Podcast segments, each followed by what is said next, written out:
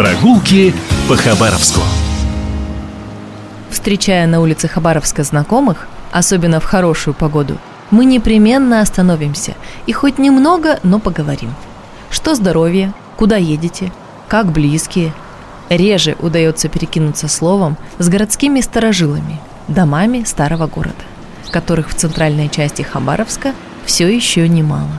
И кроме больших известных зданий, кирпичных, внушительных, город хранит дома незнатные, но исключительно интересные.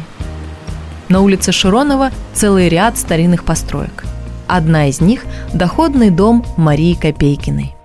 Точная дата постройки утеряна, прямо как небольшая пристройка во дворе. Но это около 1904 года. Таким образом, это один из самых старых каменно-деревянных домов Хабаровска – Дом владельцы сдавали состоятельным хабаровчанам, а сами жили во флигеле, во дворе.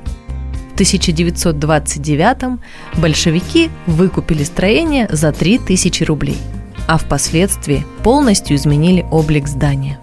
Перестроили входную часть с лестничной клеткой, изменили рисунок оконных наличников и переплетов, убрали входную дверь и упростили декоративное оформление балкона, да и всей деревянной части – что интересно, совсем неподалеку, а по слухам так и вовсе во дворе, располагался самый первый уличный театр. Так, на пороге века в центре Хабаровска уже кипела культурная жизнь. Другое здание, также принадлежавшее состоятельной женщине, стоит ныне в уютном переулке Дьяченко. Оно, по доброй архитектурной традиции местной земли, из кирпичей двух цветов – красного и серого – как правило, серый, необожженный кирпич привозили из соседней Манчжурии, а красный довольно быстро стали выпускать местные умельцы.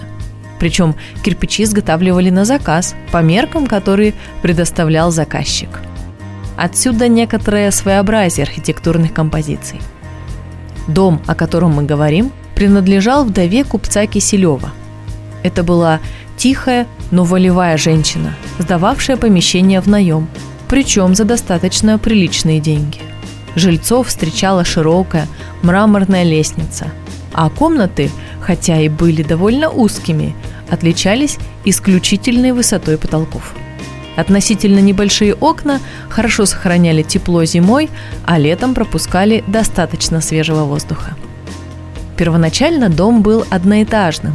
Его построили в 1900 году в стиле эклектики – После реконструкции он неоднократно менял владельцев. В нем размещались управление Уссурийской железной дороги, интернат, детская художественная школа. В начале 1920-х здания национализировали и использовали под коммунальные квартиры. В 1930 году дом реконструировали и надстроили второй этаж. В 40-х-50-х здесь размещался интернат для ослабленных детей а после – та самая детская художественная школа.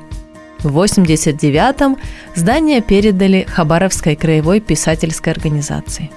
И до сих пор в нем расположено отделение Союза писателей России на первом этаже и редакция знаменитого журнала «Дальний Восток» на втором. Кроме того, здесь проводят репетиции артисты Краевой филармонии. Так что порой можно услышать фрагменты арий из известных опер – этот дом, как и соседние, исторически часто бывал обителью поэтов, музыкантов и писателей. И, как видим, здание хорошо сохранилось. Всего в Хабаровске известных купчихиных домов более 20. И вот что характерно.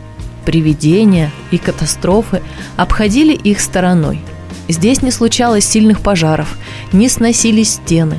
Напротив, большинство домов ловко отреставрировали и теперь они украшают улицы города. Как бы говоря, в надежных женских руках был, так и доселе чувствую себя прекрасно. Будете проходить мимо, непременно задержитесь и перекиньтесь со старым зданием парой слов. Прогулки по Хабаровску.